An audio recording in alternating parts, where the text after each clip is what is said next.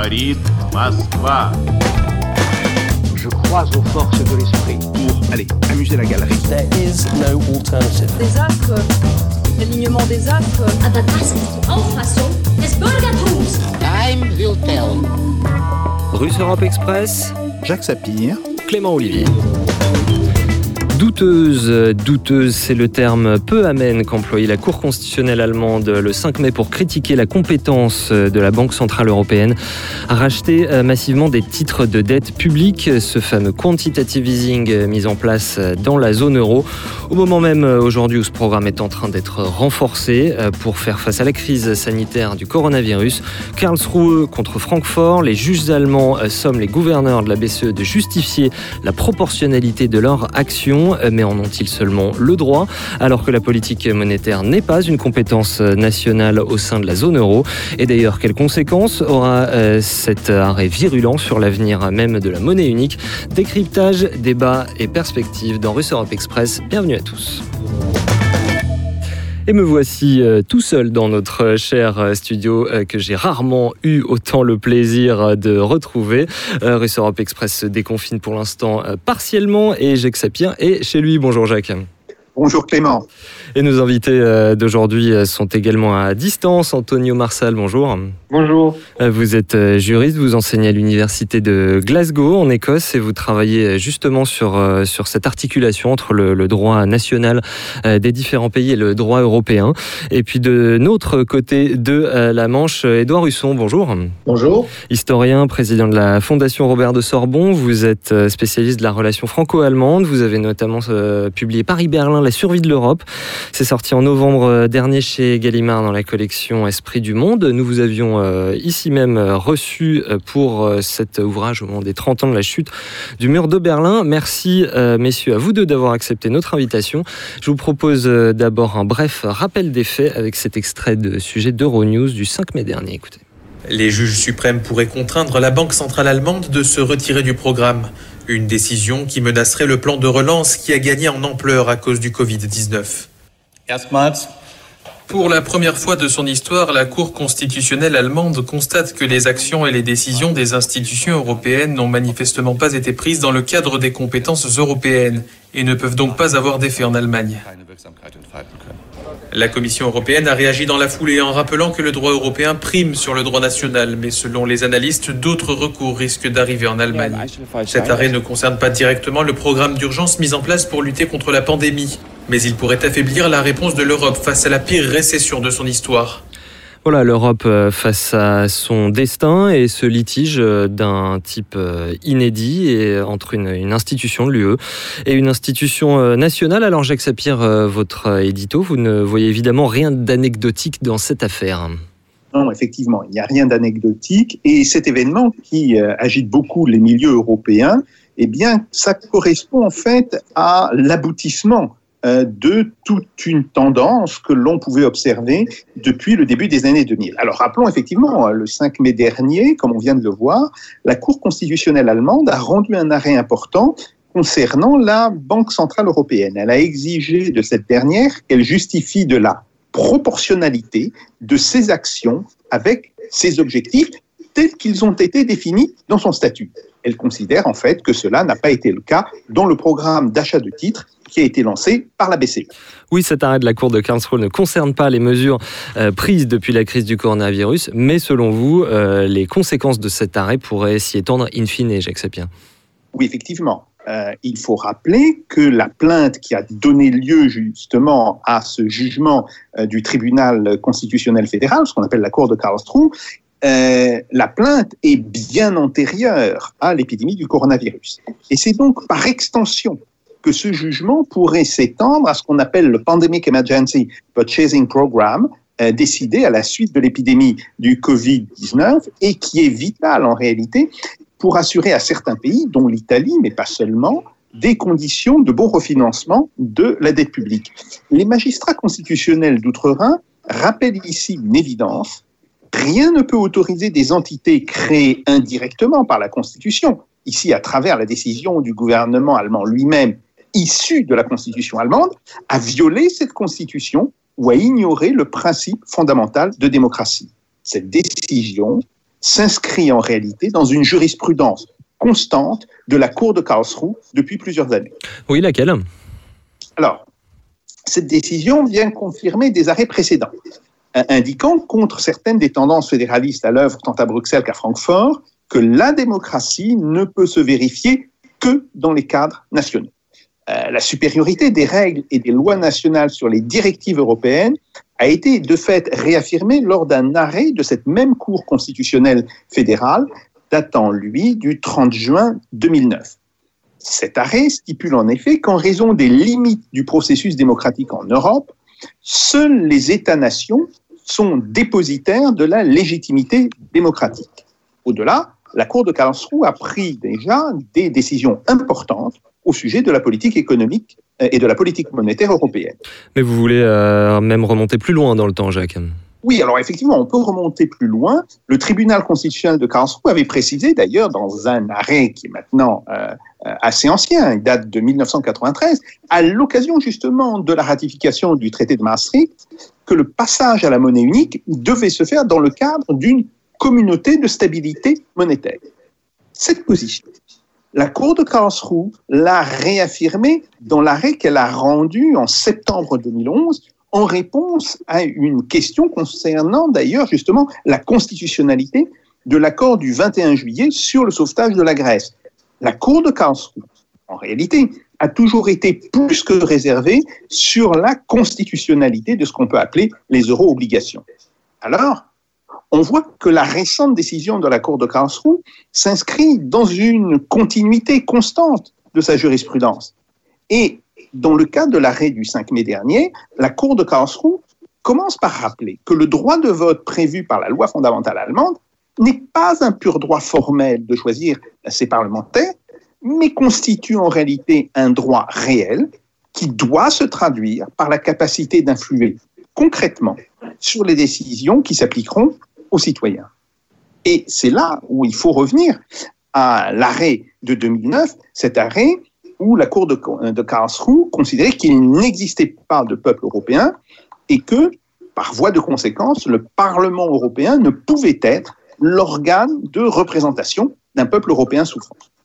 Alors, ce qu'en déduit justement le tribunal constitutionnel, c'est que ce sont les parlements nationaux qui doivent se voir reconnaître un droit de regard sur la mécanique de prise des décisions et que tout ce qui n'émane pas du libre choix des citoyens n'est pas à proprement démocratique et donc ne peut pas s'appliquer en Allemagne. En fait, ce que vient de réaffirmer la Cour de Karlsruhe, même si elle l'a réaffirmé de manière très indirecte, c'est le principe de la souveraineté du peuple allemand à travers ces deux assemblées, le Bundestag et le Bundesrat. Mmh, et quelles conséquences voyez-vous à cet arrêt? Alors, il faut comprendre dès lors le dilemme des dirigeants de la BCE les responsables allemands ne peuvent aller contre une décision du tribunal constitutionnel.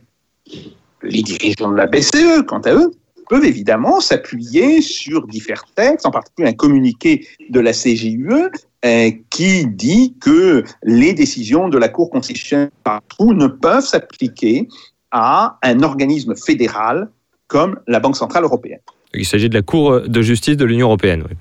Seulement, à ce moment-là, il est plus que probable, s'ils ne répondent pas euh, à la demande de la Cour de Karlsruhe, qu'ils risquent de faire face à un retrait de la Bundesbank des programmes de la BCE.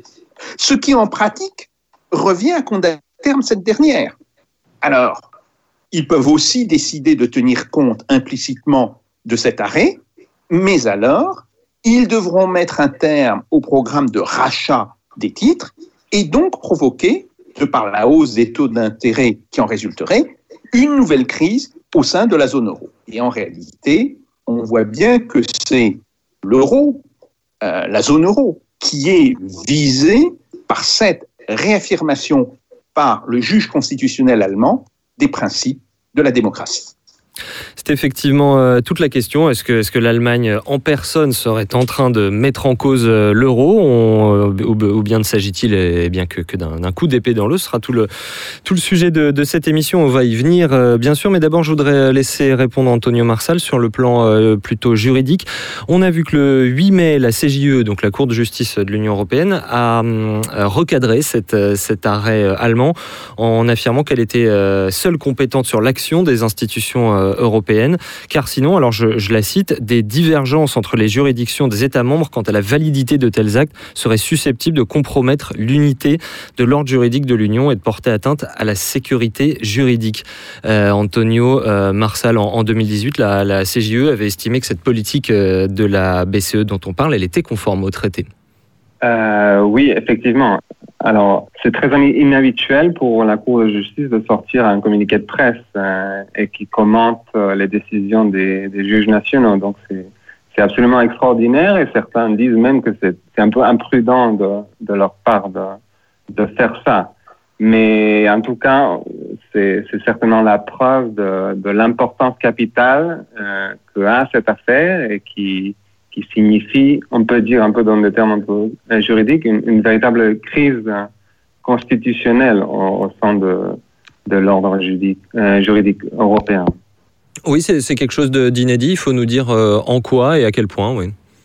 Alors, donc, euh, il faut dire que je suis d'accord avec ce, que, vient d'être dit, dans le sens où c'est quelque chose qui avait été, c'est une, une, une, crise disons, cette, euh, cette possibilité d'une tension entre les deux cours est présente depuis des décennies.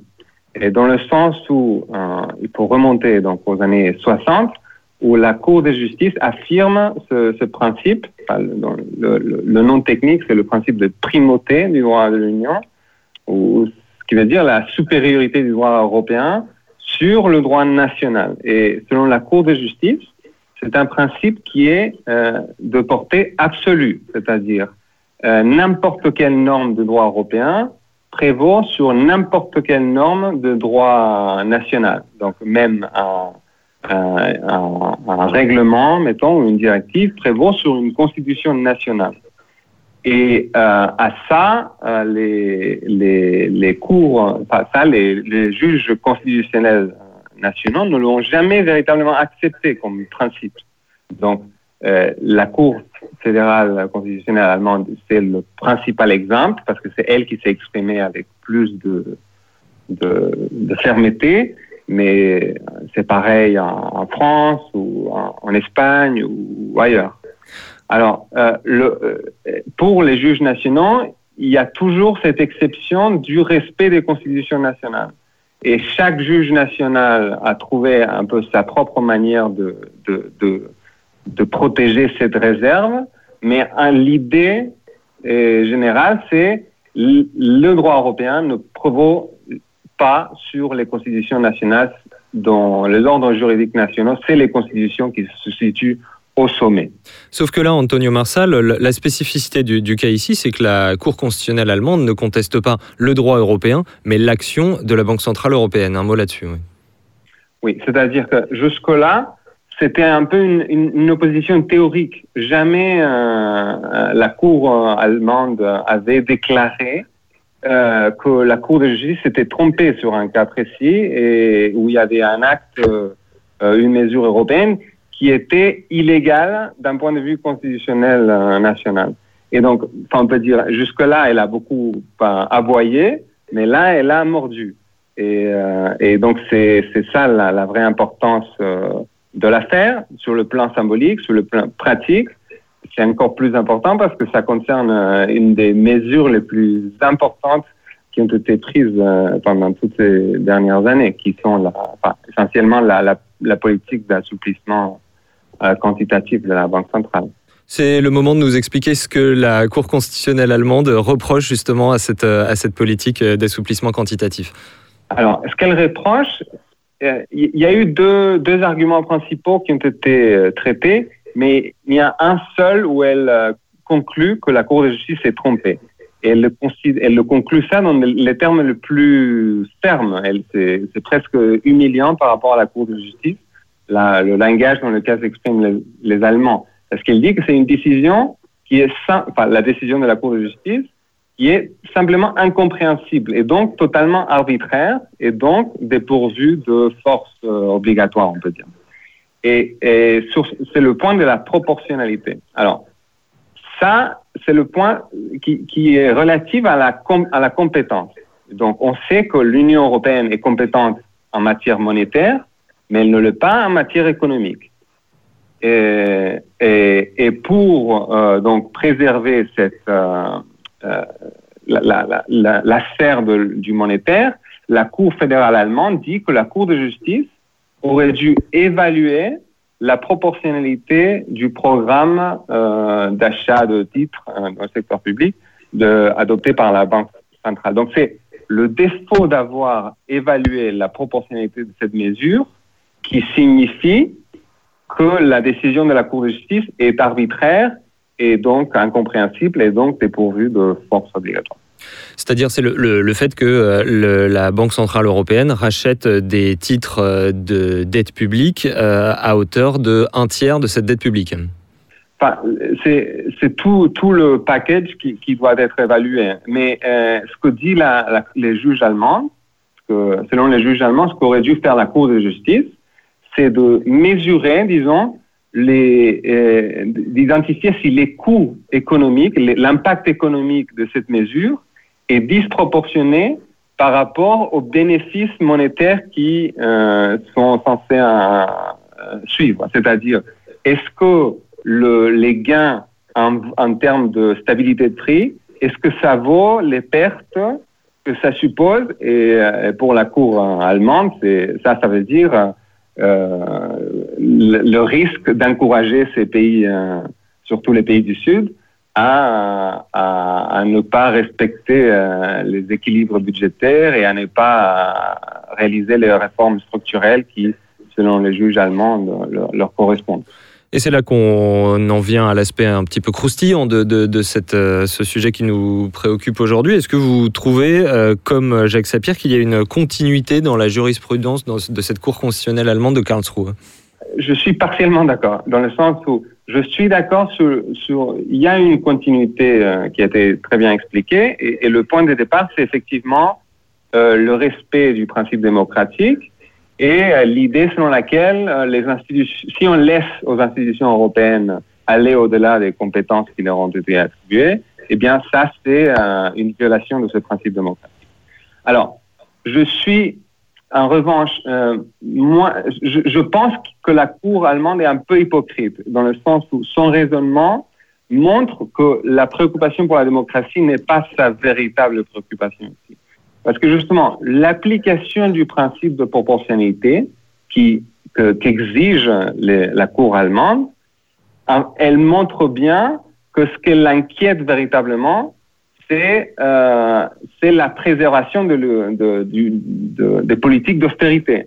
Parce que ce qu'on nous dit, euh, ce que nous disent les Allemands, les juges allemands, c'est que finalement, la Banque centrale ne peut pas poursuivre une politique monétaire à partir du moment où cette politique monétaire a un impact négatif sur les programmes d'austérité et sur euh, et, dans l'éventualité où ça encourage trop euh, des politiques euh, actives euh, d'investissement, etc.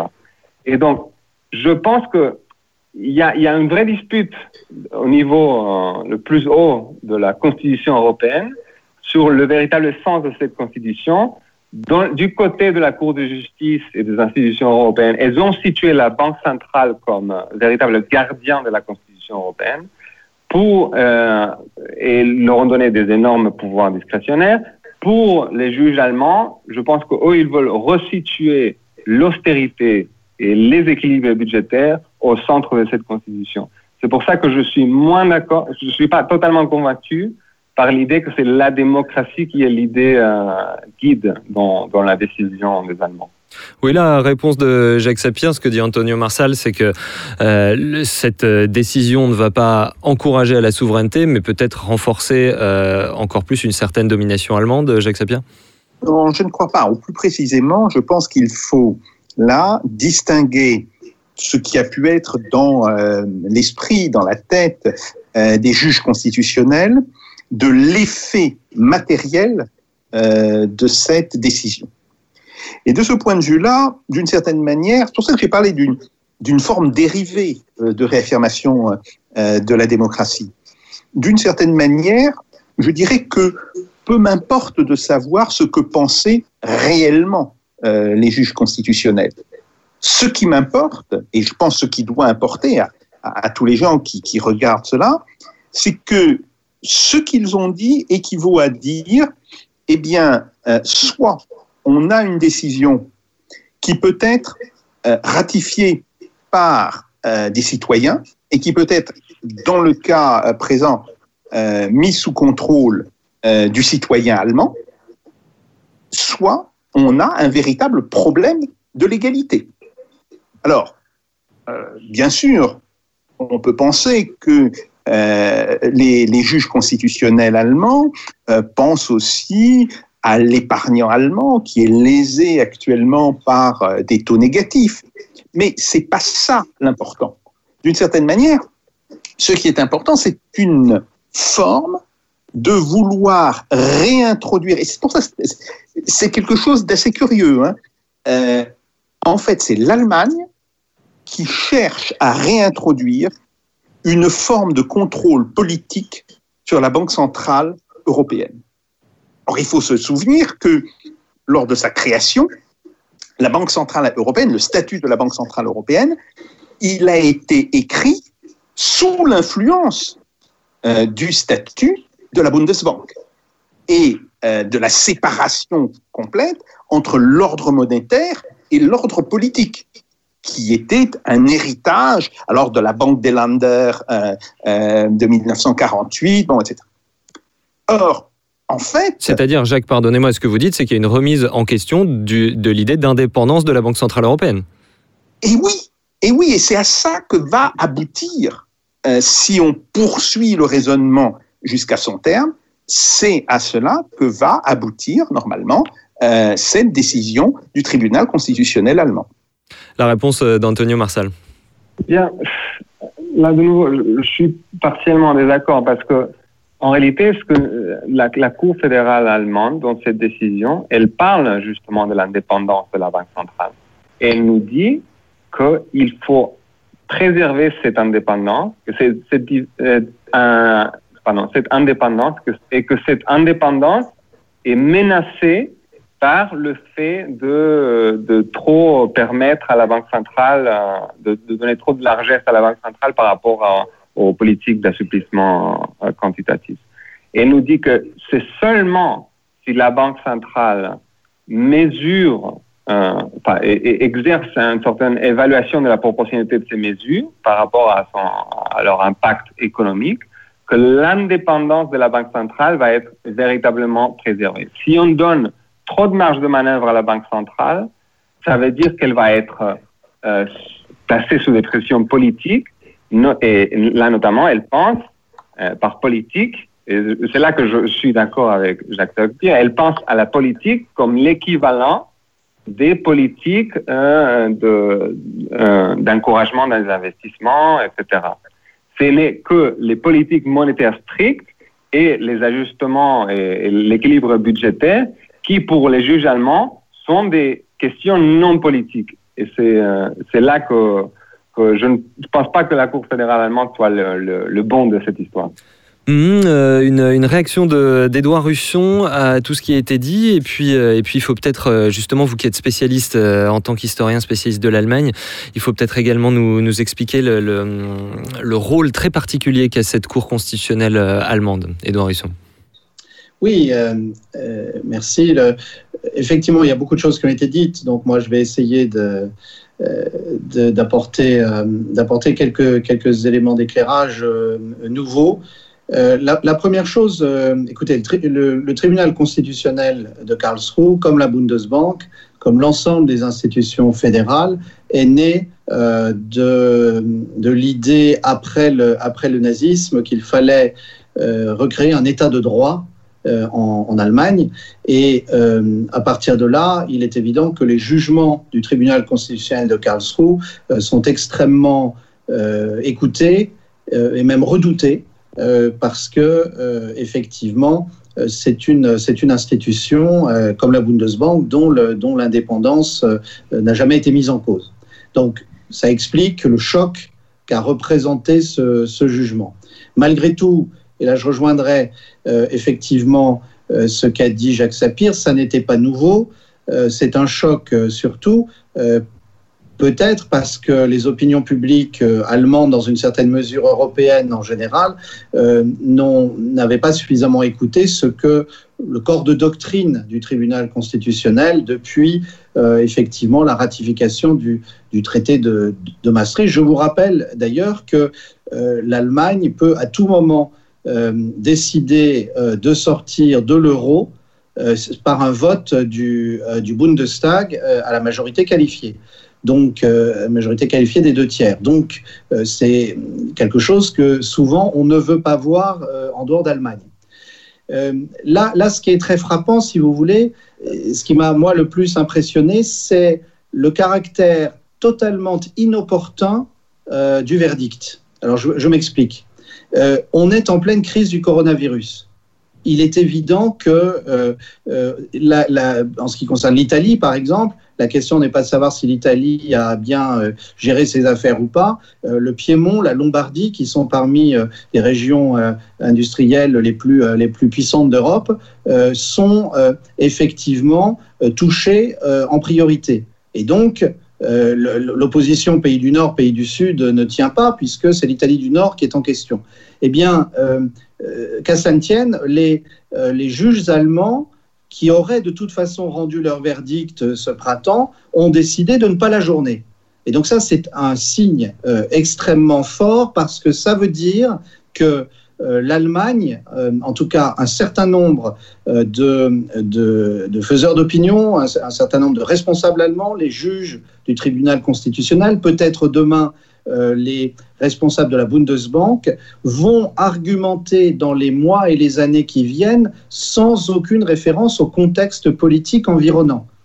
Et là, ça nous lance dans quelque chose qui est tout à fait étonnant, euh, et je crois qu'on n'y est pas suffisamment sensible euh, beaucoup de, dans beaucoup de commentaires, c'est le fait que désormais un débat se déroule entre Allemands et que le reste de l'Europe est suspendu à la question de savoir qui va gagner dans ce rapport de force entre Allemands.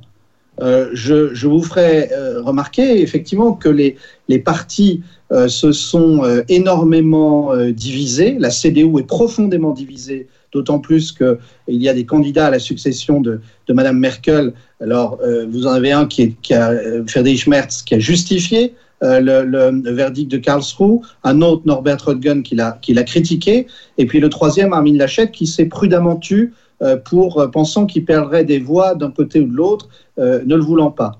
Mais euh, au SPD, on est très ennuyé parce que Olaf Scholz, par exemple, ministre des Finances, au fond de lui-même, il est d'accord avec ce qui a été dit, euh, mais il ne veut pas le dire trop, trop fort.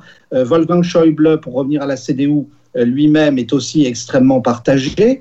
Euh, et puis, on le disait tout à l'heure, aucun parti allemand n'échappe au débat. Euh, Die Linke, euh, euh effectivement, euh, étant très sensible aux aspects de défense de la démocratie, ne peut pas être complètement hostile euh, euh, au, verdict de Karlsruhe. On est donc dans une situation tout à fait étonnante, euh, puisque Madame, Madame von der Leyen, présidente de la Commission européenne, mais allemande, et ça n'est pas anodin, euh, eh bien, euh, elle-même a menacé de poursuivre le, euh, le, le, le gouvernement allemand.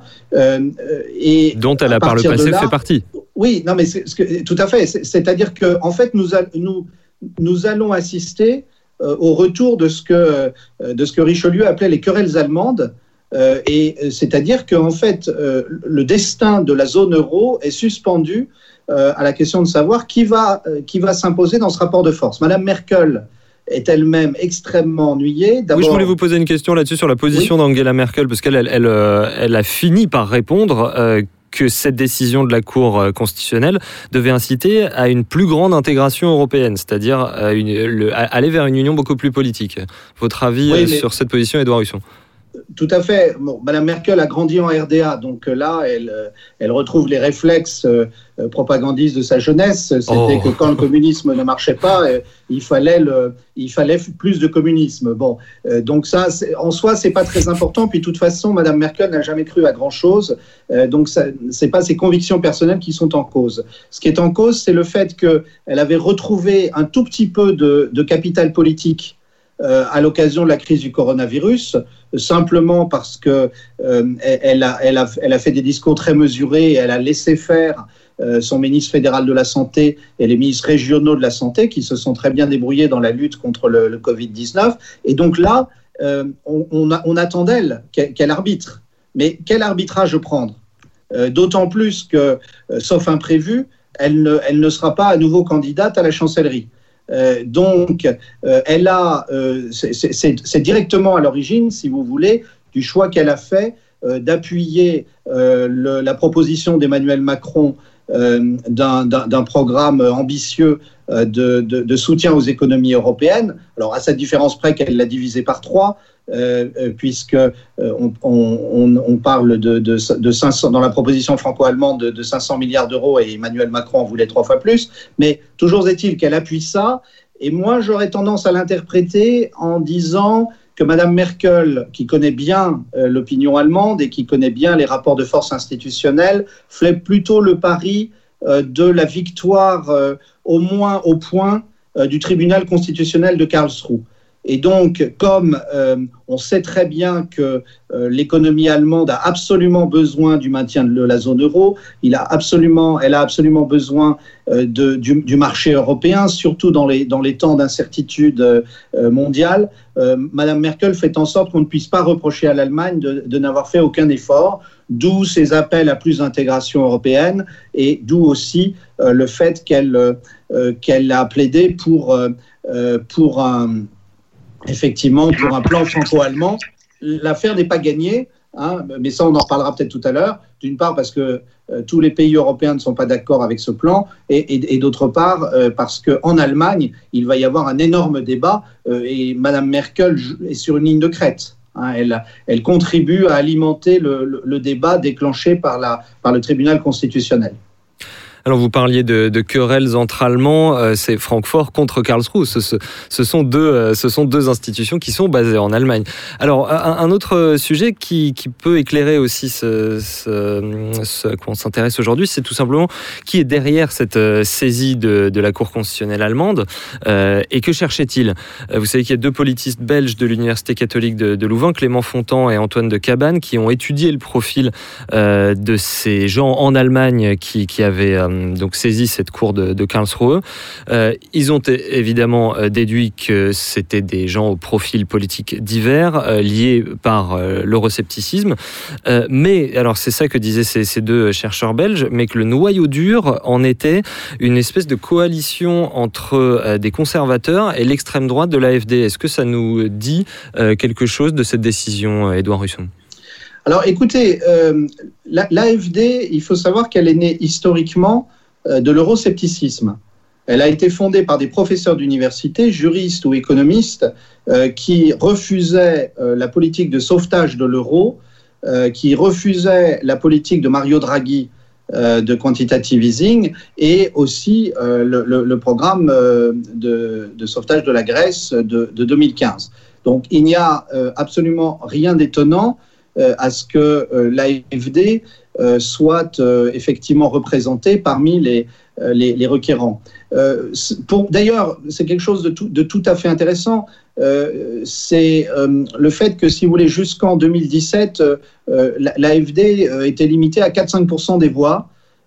et pourquoi? Parce que son noyau, c'était les eurosceptiques.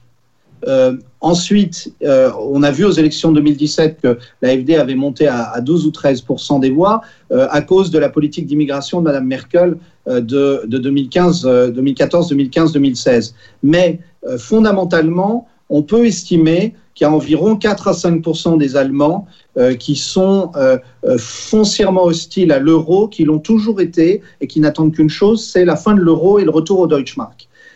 À partir de là, vous avez d'autres courants de l'opinion. D'abord, une partie de, de, la CDU, CSU, est extrêmement hostile à la, ce qu'ils considèrent être la, la dérive de l'euro. Euh, et au fait, ils voudraient revenir à ce qu'ils appellent l'euro d'origine, celui euh, du traité de Maastricht, celui des critères. Euh, et vous avez aussi des représentants d'autres partis parmi les, parmi les, parmi les signataires. Il, est arrivé par exemple que Grégor Gysi, l'ancien l'ancien président de, de Die Linke, soit, soit parmi les, les requérants dans des, dans des demandes antérieures. Vous avez eu aussi quelques représentants du SPD. Donc, vous avez très clairement un mouvement que j'ose pas qualifier de souverainiste, mais qui traverse une tendance, on va dire, souverainiste en matière euh, monétaire, qui traverse euh, l'ensemble du paysage politique allemand, euh, qui vraisemblablement n'est pas capable de rassembler plus de 20% de l'opinion, mais qui malgré tout pèse sur les partis respectifs. Et puis, le grand sujet qui se pose, c'est de savoir si l'AFD, qui a, qui a un peu plafonné à 12-13%, est susceptible de, de, retrouver de la vigueur et de, et de dépasser 15% euh, grâce à ce type de polémique.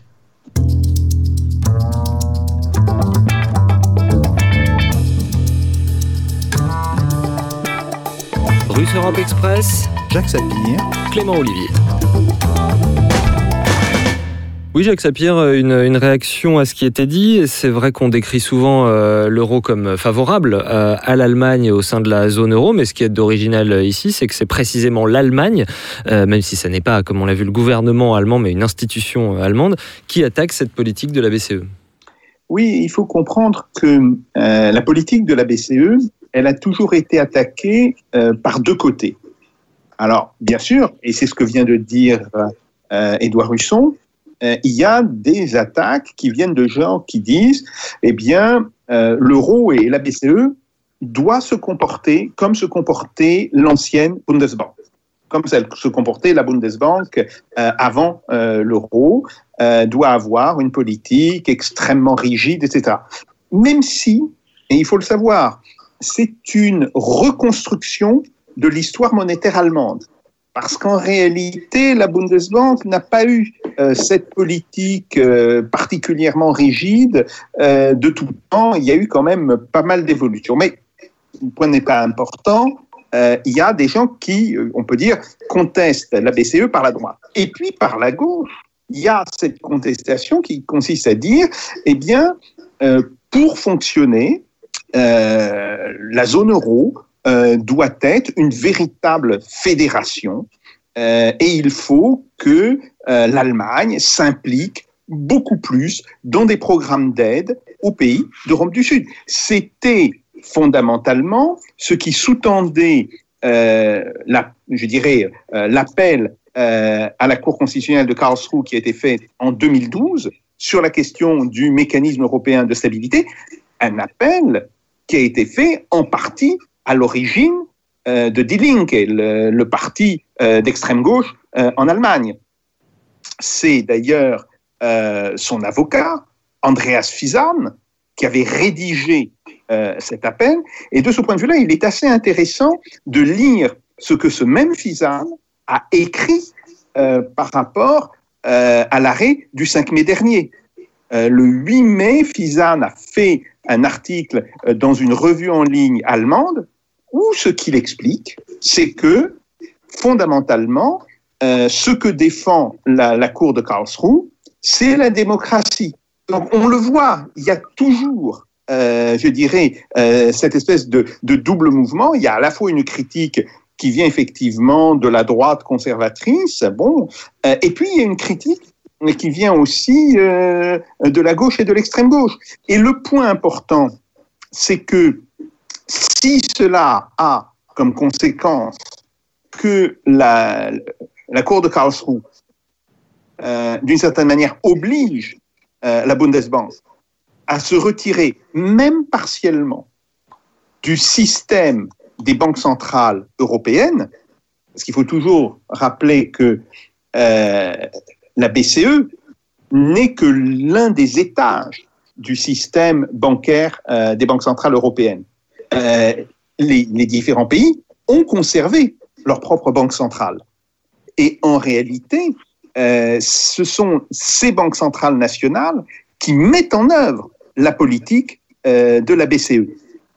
C'est un, point important qu'il faut, euh, qu'il faut toujours avoir en tête. Si euh, la Bundesbank est sous l'obligation de se retirer de ces programmes, alors, euh, eh bien, tout simplement, euh, la BCE va être réduite à l'impotence.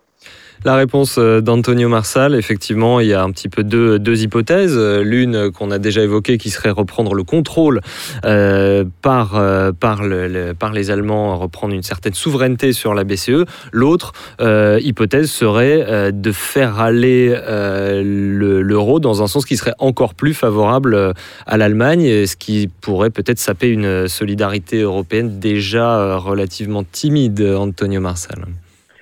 Alors, euh, peut-être que le, le, le, disons que le, le, péché original de cette affaire, c'est la, la, distinction entre monétaire et économique, dans le sens où c'est une distinction, et ça, il faut, il faut reconnaître ça, et, les Allemands ont raison dans ce sens-là. Euh, la distinction entre monétaire et économique, elle est dans les traités.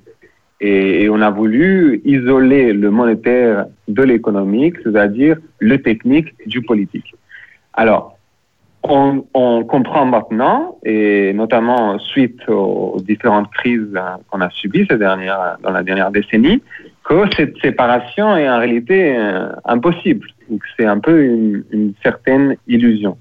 Donc, Qu'est-ce qu'on peut faire en réponse à, cette décision euh, qui, met un peu le, les institutions européennes dans une situation impossible? Alors, par rapport à la question de la proportionnalité, en réalité, je pense que la réponse est relativement facile, dans le sens où ce n'est pas difficile pour les institutions européennes de se justifier un peu plus, dans le sens où de dire, euh, jusque-là on disait, eh bien, cette mesure se justifie du fait de ses bénéfices monétaires, et ben maintenant on va ajouter, et puis ces bénéfices ne sont pas disproportionnés par rapport au coût que ça va supposer pour tel ou tel autre aspect économique. Donc, de ce Mais pardonnez-moi si, pardonnez si les institutions européennes commencent à se justifier auprès d'une Cour constitutionnelle nationale, ça veut dire qu'ils reculeraient, ils, ils, ils, perdraient du terrain dans ce cas c'est-à-dire qu'ils seraient, ils seraient en train d'être repris euh, euh, en main par les États. Oui, sauf que, enfin, de facto, ça, c'est déjà arrivé plein de fois. De, de jure, disons, formellement, ils vont pas le reconnaître. La Banque centrale va pas dire je le fais parce que les, la Cour euh, constitutionnelle allemande me le dit. C'est comme quand on, on dit quelque euh, quelqu'un nous dit de faire quelque chose et on dit eh bien je vais le faire mais c'est parce que je veux, c'est pas parce que. et ben c'est un peu la même chose. La Banque centrale peut euh, enrichir son raisonnement. Les institutions européennes peuvent enrichir, trouver une manière de faire comme si simplement de leur propre euh, volonté ils développaient un peu plus leur raisonnement sans reconnaître l'autorité des Allemands. Mais il y a un exemple historique très, très majeur qui est par exemple l'applicabilité des droits de l'homme.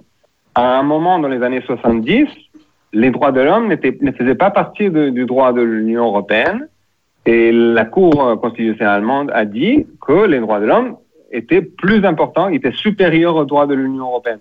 Et la Cour de justice a répondu justement en disant, eh bien, je ne suis pas ce que me dit la Cour fédérale allemande parce qu'elle n'est pas supérieure à moi, mais en réalité, les droits de l'homme font partie du droit de l'Union européenne, donc je vais les appliquer quand même.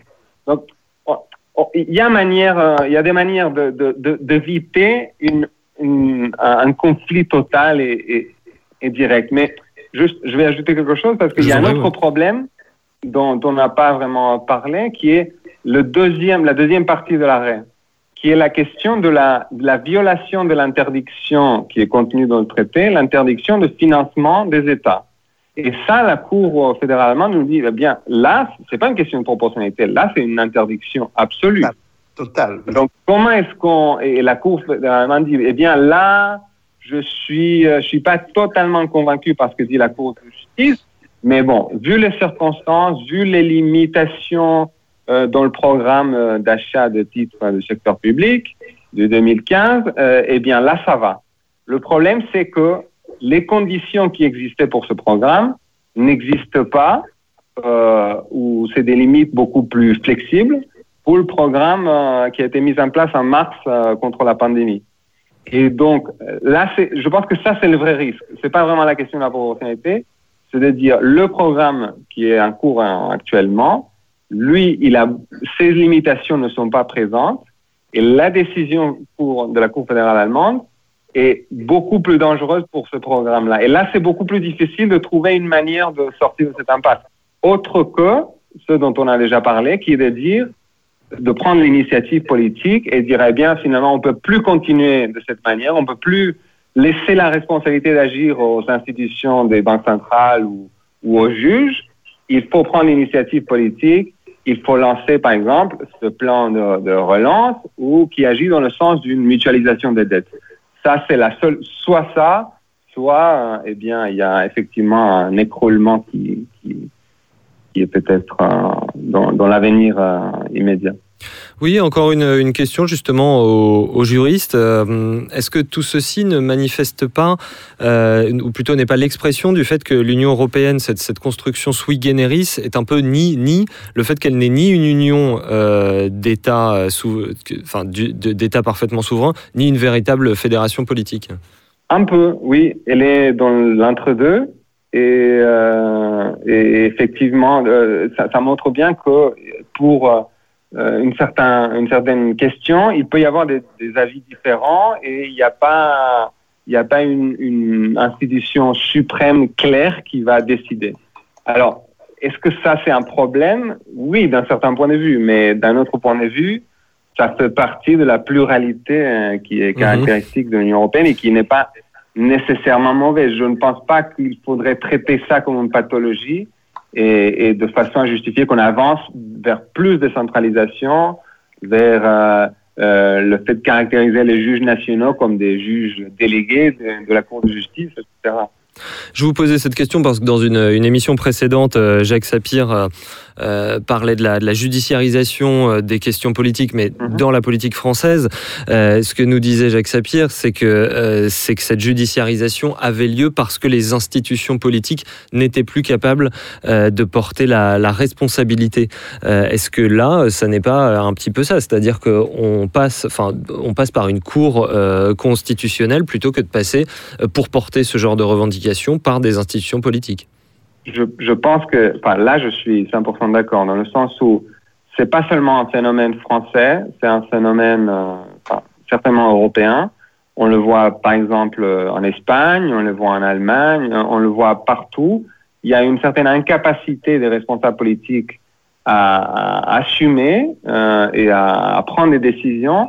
Et donc, on laisse cette responsabilité dans les institutions euh, qui sont peuplés par les experts, comme les banques centrales, le juge, euh, les juges constitutionnels, etc. Et, et, bien là, c'est un signe de notre temps. J'espère qu'on euh, avancera plutôt dans un sens euh, différent.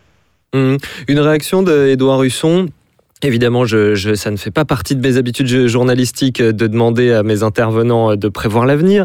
Euh, néanmoins, euh, une réaction à ce que disait peut-être Antonio Marsal, qui nous disait que le fait que l'Union européenne soit dans cette situation de nini n'était pas forcément contradictoire. Est-ce que vous, au contraire, peut-être vous, que vous pensez qu'il faut qu'elle choisisse euh, entre le fait d'être une confédération ou une fédération, Edouard Husson? Oui, euh, je, effectivement, je suis entièrement d'accord avec le, avec le uh-huh. diagnostic, mais pas, mais pas avec la conclusion. C'est-à-dire que effectivement, euh, euh, l'Union européenne, est, n'est, pas vraiment d'ailleurs une, confédération, euh, parce que si c'était une confédération, les, limites du, pouvoir européen seraient beaucoup plus clairement établies. Et ça n'est pas non plus une fédération, parce que si c'était une fédération, le conflit dont nous parlons ne pourrait pas exister. Je crois qu'on est dans un entre-deux. D'ailleurs, euh, comme le rappelait Jacques Sapir, euh, la, Banque centrale européenne, euh, ça n'est pas une vraie banque centrale au sens où la Fédérale Réserve est une banque centrale. C'est un système de banque centrale européenne, de banque centrale nationale. Et, donc, donc moi, je crois, que ça n'est pas viable, si vous voulez je crois que ça n'est pas viable pour, pour, pour, plusieurs raisons. La première, c'est qu'on l'a vu déjà entre 2008 et, et 2012, euh, cette façon de faire, et là je rejoins le diagnostic de, de ces politiques qui se, qui se défaussent sur d'autres, sur des experts, sur des juges, et euh, cette façon de faire ne permet pas d'agir en temps de crise. Regardez l'incertitude qui pèse sur l'avenir de l'économie européenne. Et est-ce que nous, nous devons nous résigner à ce qu'une fois de plus, euh, ça soit l'Union européenne qui se tire le plus mal euh, d'une grande crise. Il y, a, il y a dix ans, les États-Unis ont beaucoup souffert, mais ils ont fini par euh, redémarrer, ils ont recréé des emplois et ils s'en sont euh, beaucoup mieux tirés que, que l'Union européenne. Et nous, nous étions à peine sortis des effets de la crise de 2008 que nous voilà replongés dans une crise à cause du, du Covid-19. Donc effectivement, euh, ça, n'est pas tenable. La deuxième chose, c'est que je crois que, et je reviens sur ce que je disais tout à l'heure, je, crois qu'effectivement, si vous voulez, après 1945, les, Allemands sont en partie sortis de la politique, au sens où nous l'entendons. C'est-à-dire qu'ils avaient été tellement marqués euh, par euh, l'échec, et même l'échec criminel de leur leadership, eh bien qu'ils ont, ils ont essayé d'établir une Europe et un monde où il n'y ait pas finalement à prendre des décisions politiques, où on puisse dépolitiser toutes les situations. C'est pour ça que l'Union européenne leur plaît, puisque selon la, formule de Jean Monnet, c'est l'administration des choses plutôt que le gouvernement des hommes. Et c'est pour ça aussi que toutes les règles dont nous parlons, celles de la BCE, celles euh, du tribunal constitutionnel européen, ça leur, va très bien. Ils voudraient que tous les Européens fassent comme eux et se tiennent à des règles.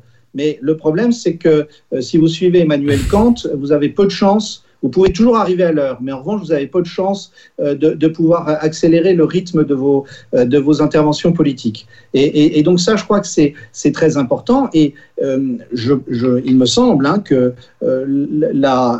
l'Union européenne, de ce point de vue-là, est, mal partie dans, dans, le, dans le sens où soit on revient effectivement, comme le demandent les Allemands, à la, à la lettre des, traités. Effectivement, on pourrait imaginer un gouvernement français qui euh, euh, décide de réduire son déficit budgétaire, euh, qui décide de, ne plus avoir besoin effectivement de, quantitative easing, etc. Sauf qu'on sait très bien que socialement, c'est infaisable. Ça ne l'a pas été dans les années fastes de l'euro entre 1999 et 2008. Pourquoi est-ce que ça le serait plus maintenant? Au contraire.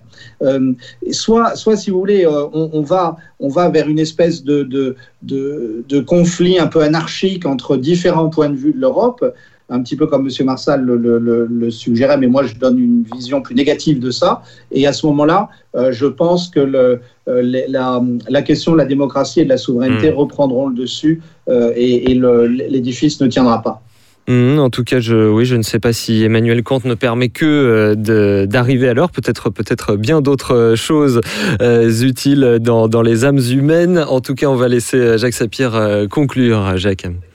Oui, et, en fait, il faut bien voir que euh, la décision du, tribunal constitutionnel allemand et, globalement l'ensemble de l'architecture euh, qui a été adoptée par la BCE et, le système des banques centrales pose un problème de responsabilité euh, qui est évident. Et c'est ça, en réalité, ce qui est au fond euh, de cette décision.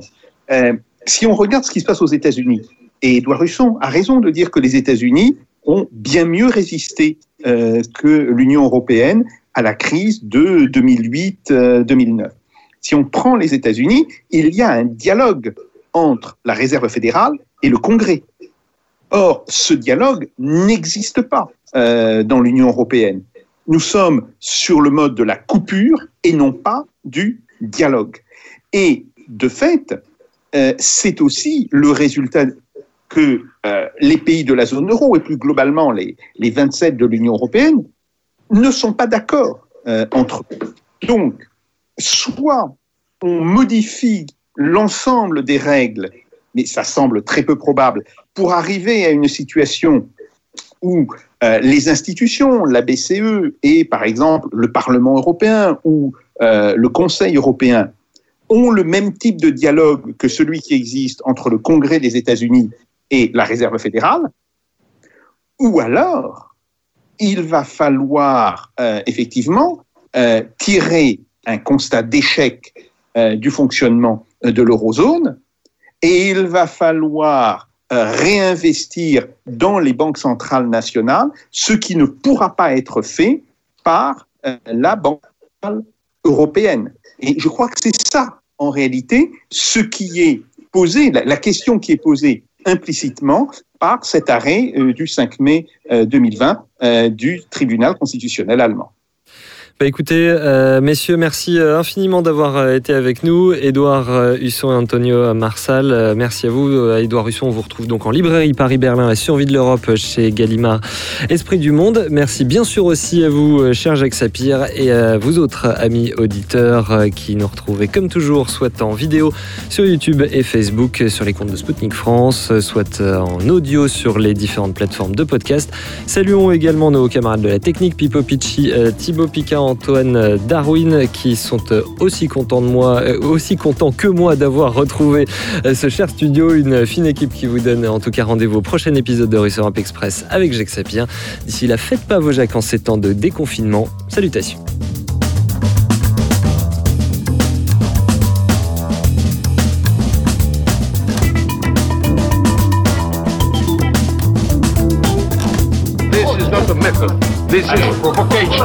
Let them do. No.